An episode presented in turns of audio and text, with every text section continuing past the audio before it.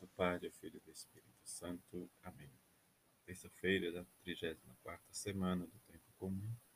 Evangelho de Lucas, capítulo 21, versículos de 5 a 11. Naquele tempo, algumas pessoas comentavam a respeito do templo, que era enfeitado com belas pedras e com ofertas votivas. Jesus disse: Vós admirais estas coisas Dias virão em que não ficará pedra sobre pedra. Tudo será destruído. Mas eles perguntaram: Mestre, quando acontecerá isto? E qual vai ser o sinal de que estas coisas estão para acontecer? Jesus respondeu: Cuidado para não ser desenganados, porque muitos virão em meu nome, dizendo: Sou eu e ainda, o tempo está próximo. Não sigais esta gente. Quando ouvirdes falar de guerras e revoluções, não fiqueis apavorados. É preciso que estas coisas aconteçam primeiro, mas não será logo o fim. E Jesus continuou: Um povo levantará contra outro povo, um país atacará outro país.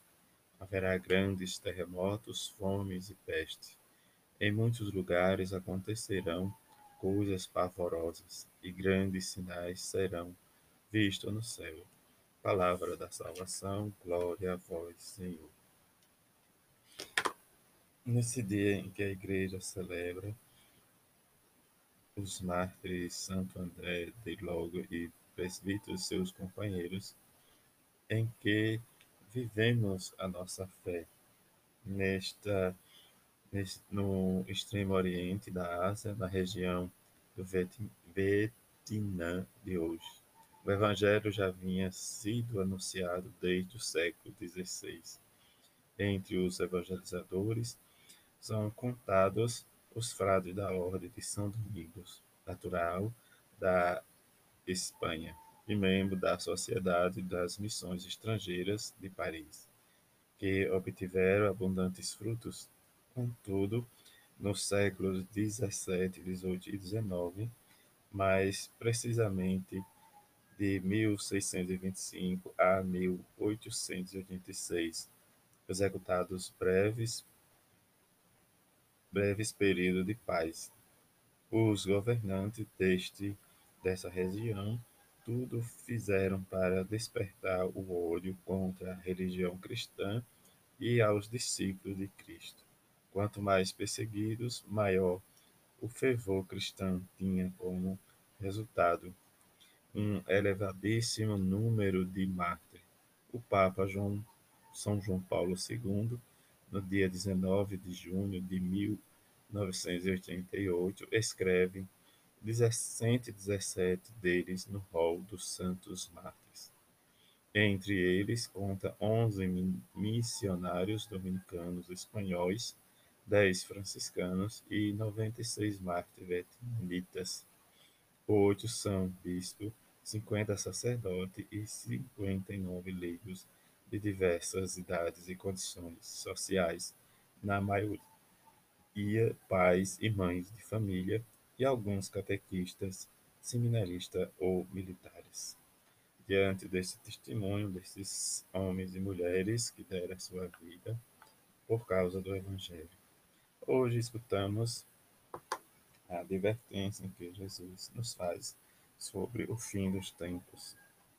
O fim dos tempos para nós é muito angustiante, porque nós não sabemos o dia e nem a hora. Como o próprio Jesus nos diz, viver a fé nesse sentido é dinamizar a esperança no ressuscitado. Mas essa esperança nos leva sempre a questionar que ora será a colheita do fim dos tempos. Mas é verdade que Deus nos ama e nos prepara para a vida eterna. Diante de preparar, nós precisamos estar sempre preparados para que, quando a hora chegar, estivermos prontos para dizer o nosso sim. Diante do sim, essa destruição que Jesus fala de Jerusalém ou da estrutura do pecado em nosso mundo é sobretudo a dureza do nosso coração. A hora para nos convertermos. Já chegou, é hoje, mas precisamos do nosso exame de consciência. Diante desse exame de consciência, é como se está regando uma planta e deixar depois de regar, porque ela vai morrer. E às vezes nós queremos morrer no pecado, mas não queremos nos converter.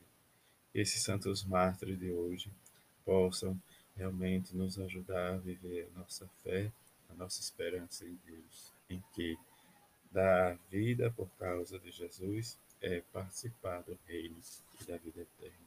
E rezemos a bem-aventurada Virgem Maria, que nos ajude a vivenciar e dar vida por causa do Evangelho de Jesus. A todos uma feliz terça-feira. Fique em paz.